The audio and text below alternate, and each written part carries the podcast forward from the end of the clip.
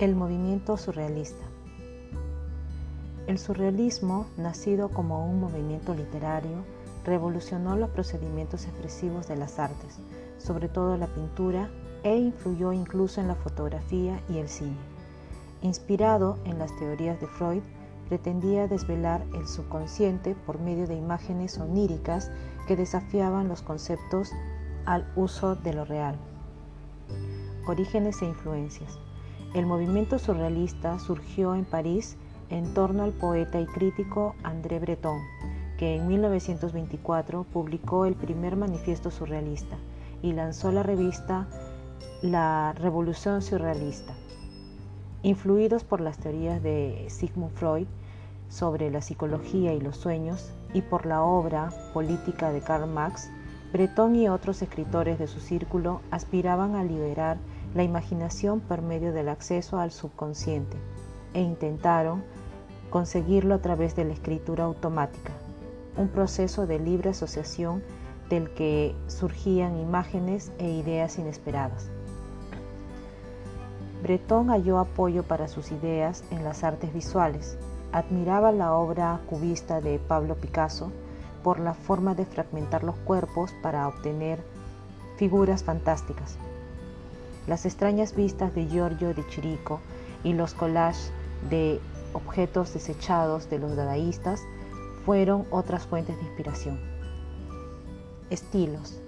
Aunque no existió unidad estilística en el arte surrealista, en pintura se dieron dos tendencias dominantes, la onírica y la que usaba la libre asociación, a la que los surrealistas llamaron automatismo. Este se conseguía por medio de tales como observar fijamente una imagen hasta experimentar una alucinación. Los artistas surrealistas incorporaron en ocasiones la fotografía a su obra, ligando lo real y lo surreal por medio de técnicas de manipulación fotográfica o simplemente empleándola para aislar lo inesperado. También fueron frecuentes las imágenes provocadoras de tipo sexual, violento o blasfemo. Interpretaciones. Las teorías de Freud sobre el inconsciente reprimido fascinaron a André Breton, que veía en ellas una relevancia política además de psicológica. La sociedad responsable de tal represión había quedado gravemente desprestigiada por la Primera Guerra Mundial. Para los surrealistas, el arte permitía desafiar los supuestos burgueses sobre la naturaleza de lo real, y los artistas que habían vivido la guerra ansiaban descubrir nuevos estilos de vida y nuevas formas de arte más allá del nihilismo dadaísta. Europa. París fue el foco del surrealismo hasta 1945. A Max Ernst, André Masson y Joan Miró se unieron en 1929 René Magritte llegado de Bruselas y pronto miembro destacado del movimiento. Sus detalladas representaciones de objetos extraños en ambientes oníricos creaban un efecto alucinatorio. Todo tiene un aspecto normal, pero resulta de hecho contradictorio. Ese mismo año llegó a París Salvador Dalí y comenzó a trabajar en una vena similar, con imágenes oníricas en obras perturbadoras. A pesar de su vinculación con Francia, el movimiento surrealista fue capaz de amoldarse a las nacionalidades diversas de los artistas a los que atrajo.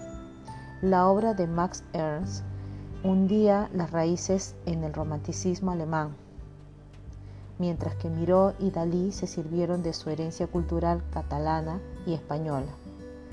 Estados Unidos. Al estallar la Segunda Guerra Mundial, la mayoría de los surrealistas cambiaron París por Nueva York.